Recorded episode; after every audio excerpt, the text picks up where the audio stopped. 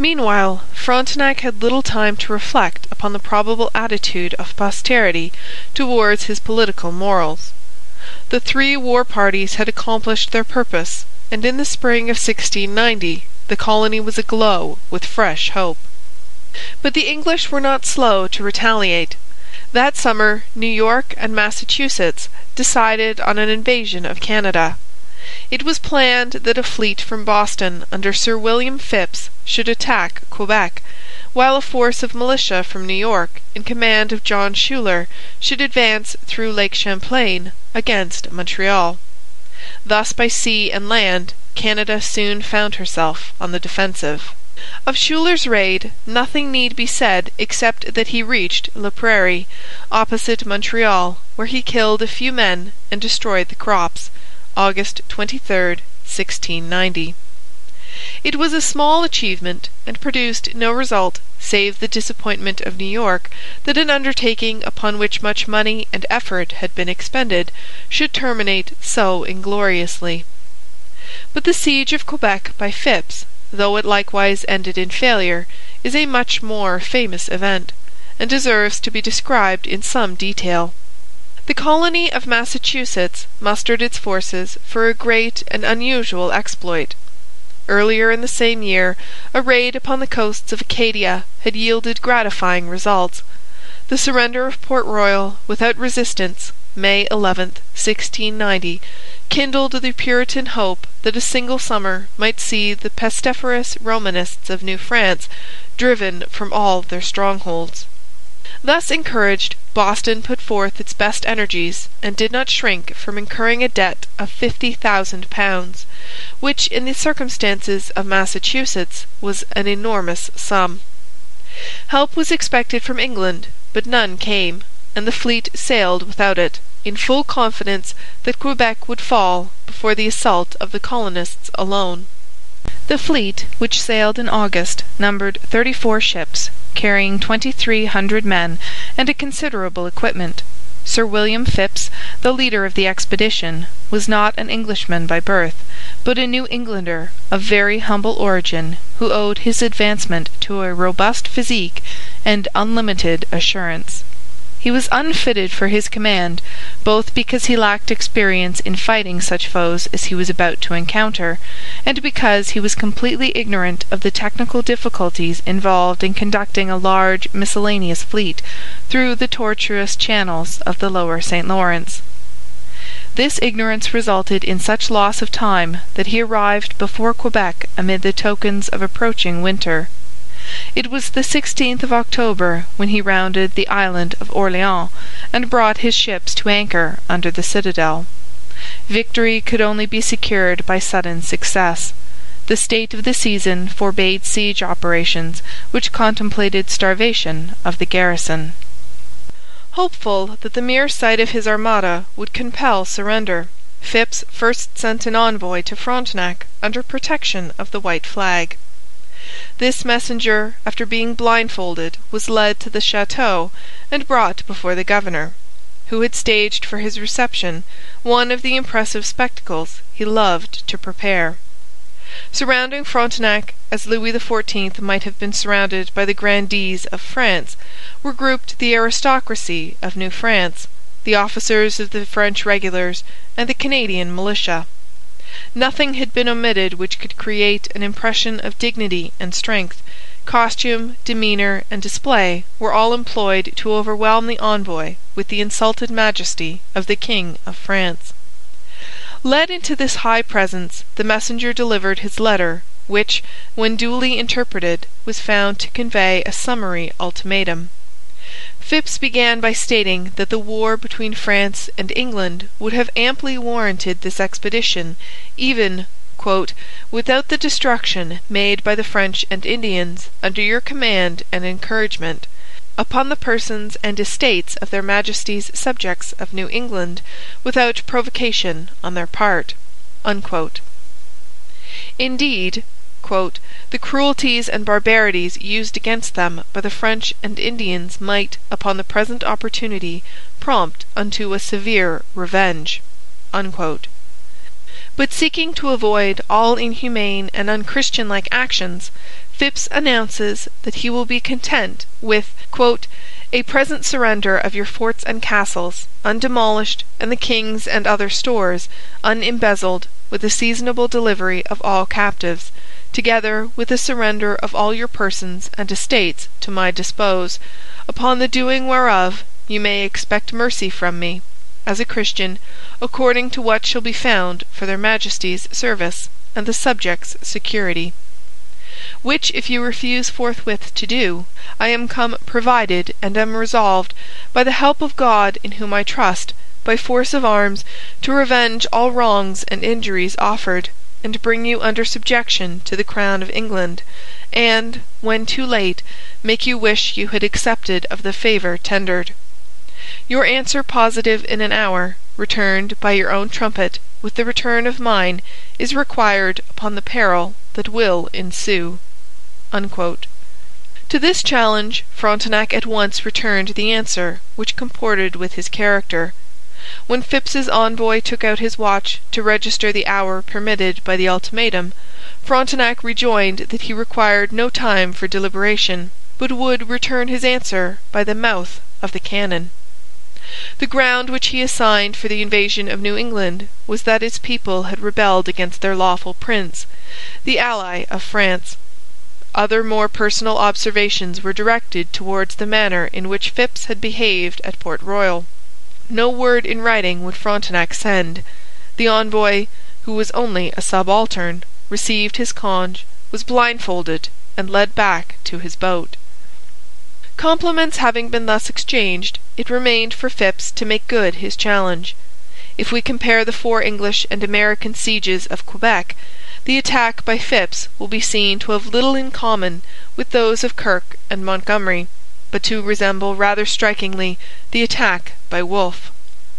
Without fighting, Kirke swooped down upon a garrison which was exhausted by starvation. Arnold and Montgomery operated without a fleet. But while Phips's attempt is unlike Wolfe's in that it ended in failure, the presence of the fleet and the attempt to effect a landing below the mouth of the St Charles present features of real similarity. It is clear that Phips received intelligence from prisoners of a possible landing above the town, at the spot where Wolfe carried out his daring and desperate coup de main. But, anticipating Wolfe in another quarter, he chose to make his first attack on the flats rather than on the heights. The troops ordinarily stationed at Quebec were increased just after Phips's arrival by a force of seven hundred regulars and militiamen under Callieres, who had come down from Montreal with all possible haste. So agile were the French and so proficient in irregular warfare that Phips found it difficult to land any considerable detachment in good order. Thirteen hundred of the English did succeed in forming on the Beauport Flats, after wading through a long stretch of mud. There followed a preliminary skirmish in which three hundred French were driven back with no great loss, after inflicting considerable damage on the invaders. But though the English reached the east bank of the St Charles, they could do no more. Phips wasted his ammunition on a fruitless and ill-timed bombardment, which was answered with much spirit from the cliffs. Meanwhile the musketeers on the bank of the St Charles were unable to advance alone and received no proper supply of stores from the ships. Harassed by the Canadians, wet, cold, and starving, they took to the boats, leaving behind them five cannon.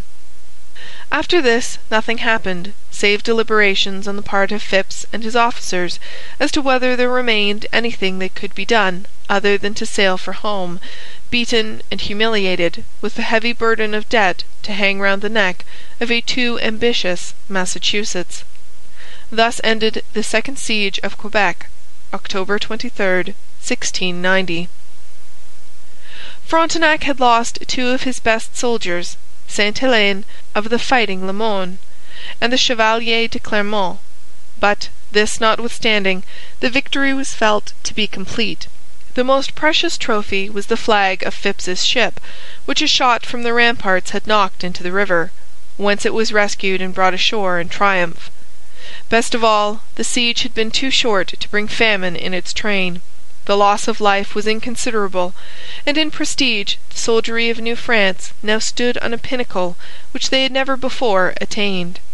When we consider the paucity of the forces engaged, this repulse of the English from Quebec may not seem an imposing military achievement. But Canada had put forth her whole strength and had succeeded where failure would have been fatal. In the shouts of rejoicing which followed Phips's withdrawal we hear the cry of a people reborn. The siege of Quebec and Schuyler's raid on La Prairie open up a subject of large and vital moment the historical antagonism of New France and New England. Whoever wishes to understand the deeper problems of Canada in the age of Frontenac should read John Fiske's volumes on the English colonies. In the rise of Virginia, Maryland, Pennsylvania, New York, Connecticut, and Massachusetts one sees the certain doom which was impending over New France. It may be too much to say that Richelieu, by conquering Alsace, threw away America. Even had the population of Canada been increased to the extent called for by the obligations of Richelieu's company in 1627, the English might have nevertheless prevailed. But the preoccupation of France with the war against Austria prevented her from giving due attention to the colonial question at the critical moment when colonists should have been sent out in large numbers. And it is certain that by nothing short of a great emigration could France have saved Canada. As it was, the English were bound to prevail by weight of population. When the conflict reached its climax in the days of Montcalm and Wolfe, two and a half million English Americans confronted sixty five thousand French Canadians. On such terms the result of the contest could not be doubtful. Even in Frontenac's time the French were protected chiefly by the intervening wilderness and the need of the English colonists to develop their own immediate resources. The English were not yet ready for a serious offensive war. In fact, they too had their own Indian question. It is a matter of some interest to observe how the conquest of Canada was postponed by the lack of cohesion among the English colonies. Selfishness and mutual jealousy prevented them from combining against the common foe. Save for this disunion, the fancied conflict of interest, New France must have succumbed long before the time of Montcalm. But the vital significance of the conflict between New England and New France lies in the contrast of their spirit and institutions. The English race has extended itself through the world because it possessed the genius of emigration. The French colonist did his work magnificently in the new home, but the conditions in the old home were unfavourable to emigration. The Huguenots, the one class of the population with a strong motive for emigrating, were excluded from Canada in the interest of orthodoxy. The dangers of the Atlantic and the hardships of life in a wintry wilderness might well deter the ordinary French peasant. Moreover, it by no means rested with him to say whether he would go or stay. But, whatever their nature, the French race lost a wonderful opportunity through the causes which prevented a healthy, steady exodus to America. England profited by having classes of people sufficiently well educated to form independent opinions and strong enough to carry out the programme dictated by these opinions. While each of the English colonies sprang from a different motive, all had in common the purpose to form an effective settlement. The fur trade did France more harm than good. It deflected her attention from the middle to the northern latitudes and lured her colonists from the land in search of quick profits. It was the enemy to the home. On the other hand, the English came to America primarily in search of a home. Profits they sought, like other people, but they sought them chiefly from the soil.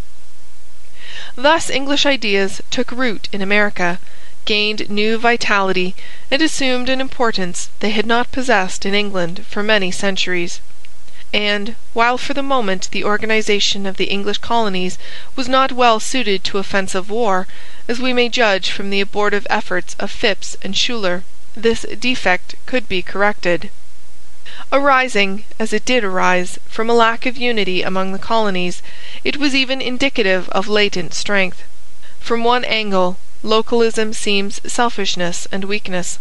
From another, it shows the vigorous life of separate communities, each self centred and jealous of its authority because the local instinct is so vitally active. It only needed time to broaden the outlook and give the English colonies a sense of their common interest. Virginia, New York, and Massachusetts, by striking their roots each year more deeply into the soil of America, became more and more self supporting states in everything save name and political allegiance; while New France, which with its austere climate would have developed more slowly in any case, remained dependent on the king's court. Thus Frontenac's task was quite hopeless if we define it as the effort to overthrow English power in America. But neither he nor any one of that age defined his duties so widely. In 1689 Canada was in extremes, with the Iroquois at Lachine and Dongan threatening an attack from New York. Frontenac's policy was defensive. If he struck first, it was because he considered audacity to be his best safeguard. No one knew better than Frontenac that a successful raid does not mean conquest. End of chapter 7